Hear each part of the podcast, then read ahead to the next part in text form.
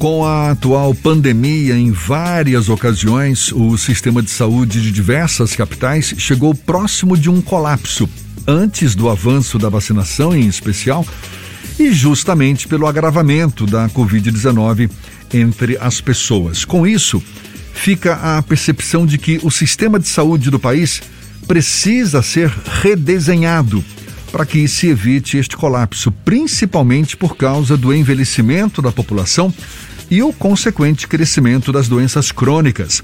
Agora, quais seriam então as novas soluções de assistência que devem ser adotadas para, por exemplo, liberar leitos nos hospitais em geral para os casos de urgência e emergência, ao mesmo tempo em que é preciso oferecer um cuidado integral e adequado aos pacientes? O cardiologista Lucas Andrade, idealizador de um hospital de transição, que é um modelo já utilizado na Europa, é nosso convidado aqui no Issa Bahia. Com ele que a gente conversa agora. Seja bem-vindo.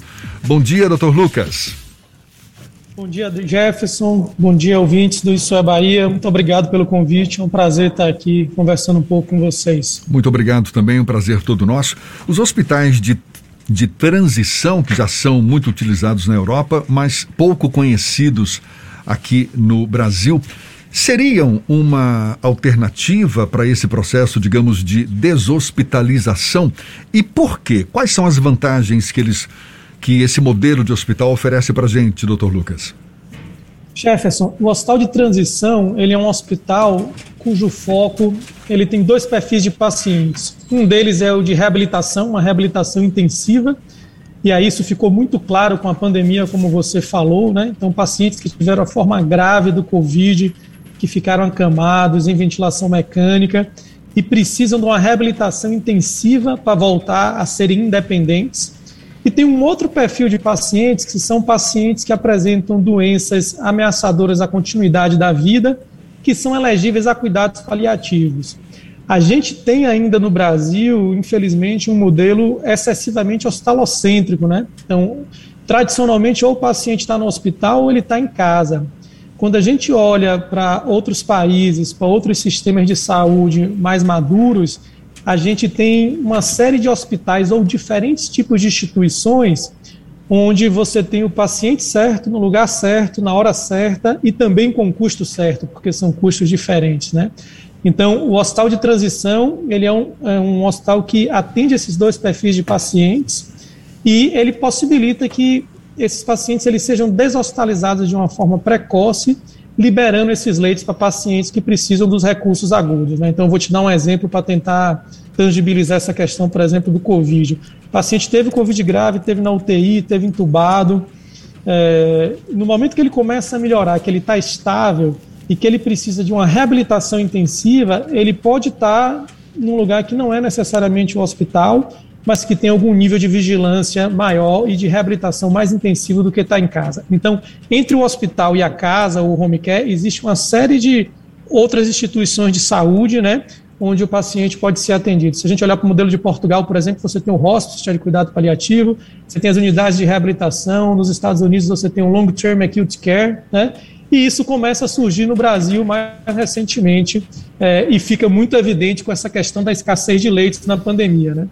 Para você ter uma ideia, o trabalho que a gente faz em Salvador, na Florence, né, que é um hospital de transição, foi o equivalente como se a gente criasse um UTI de 13 leitos por três meses no período mais crítico da pandemia, sem necessariamente a gente botar um tijolo de leito de UTI. Né? Então é um tema de você aumentar a capacidade, de você dar vazão aos pacientes que poderiam estar deshospitalizados. O senhor certamente é um defensor desse modelo de hospital, mas como é que avalia o cenário brasileiro para a adoção de um modelo como esse? Um cenário que, como o senhor mesmo destacou, ainda é predominantemente baseado nesse modelo tradicional de hospitalização. A gente tem clima para avançar nesse sentido, doutor Lucas? Esse é um desafio, Jefferson, eu diria, do mundo inteiro. Né? Os hospitais eles são super importantes, né? talvez assim, sejam o que revolucionou né, o cuidado nos últimos anos. Então, para o paciente que precisa de um cuidado agudo, ele é necessário né, para alta complexidade. É, o que acontece no Brasil e em outros países, mas esses outros países, se você olhar principalmente Europa Estados Unidos, estão mais avançados nessa discussão, é você entender que existe o hospital, mas existem instituições de diferentes níveis de complexidade onde o paciente pode ser atendido. Essa é uma discussão urgente, principalmente à luz dessa questão da sustentabilidade da saúde, dos custos, né? Se você pegar a indústria de saúde como um todo, né, principalmente pautada nesse modelo hospitalar, a gente tem hoje um terço de desperdício. Então, cada três reais, dólares, euros que você gastar, um deles não está ajudando ninguém a viver mais nem a viver melhor. Esse é um desafio do mundo inteiro, né? Então, você procurar alternativas de cuidado que entreguem, entreguem um cuidado que é necessário por um custo adequado é um desafio do mundo inteiro e começa a acontecer no Brasil mais forte nos últimos cinco anos. Então, é, existe muita discussão nesse sentido, poucas ações, existem uma série de, de, de, não só de hospitais de transição, mas empresas novas que tentam endereçar essa parte de produtividade no setor de saúde, né? E é uma discussão que ela é necessária, na verdade, para a sustentabilidade, né? Você tem um descolamento, né? Se você pegar, por exemplo, a inflação em 2021, a gente está na casa dos 10%. Se você pegar a expectativa de custo médico hospitalar, é, ele vai em torno de 22%. Imagina se isso começa a aumentar sempre nessa proporção. E se você olhar historicamente, é dessa forma, né? Então, ou se criam novos modelos mais sustentáveis, ou a gente não vai conseguir manter o pagamento aí da saúde suplementar ou mesmo da saúde pública, né? Doutor... E tem muita margem para eficiência, né? A gente olha, a gente está numa indústria que tem muito desperdício, né? Doutor Lucas, a gente vive o Brasil em um sonho que é o SUS pensado em 1989 e a prática que se aproxima de um pesadelo, infelizmente, por questões históricas, por questões de financiamento, por questões culturais. O senhor consegue vislumbrar, mesmo estando na iniciativa privada, uma forma de o SUS lidar com esses hospitais de longa permanência ou esses hospitais de transição? Aqui na Bahia chegou-se a haver uma proposta que está em processo de execução pelo governo do estado, mas que ainda não foi colocada em prática. É possível, é viável para o Sistema Único de Saúde manter uma estrutura como essa?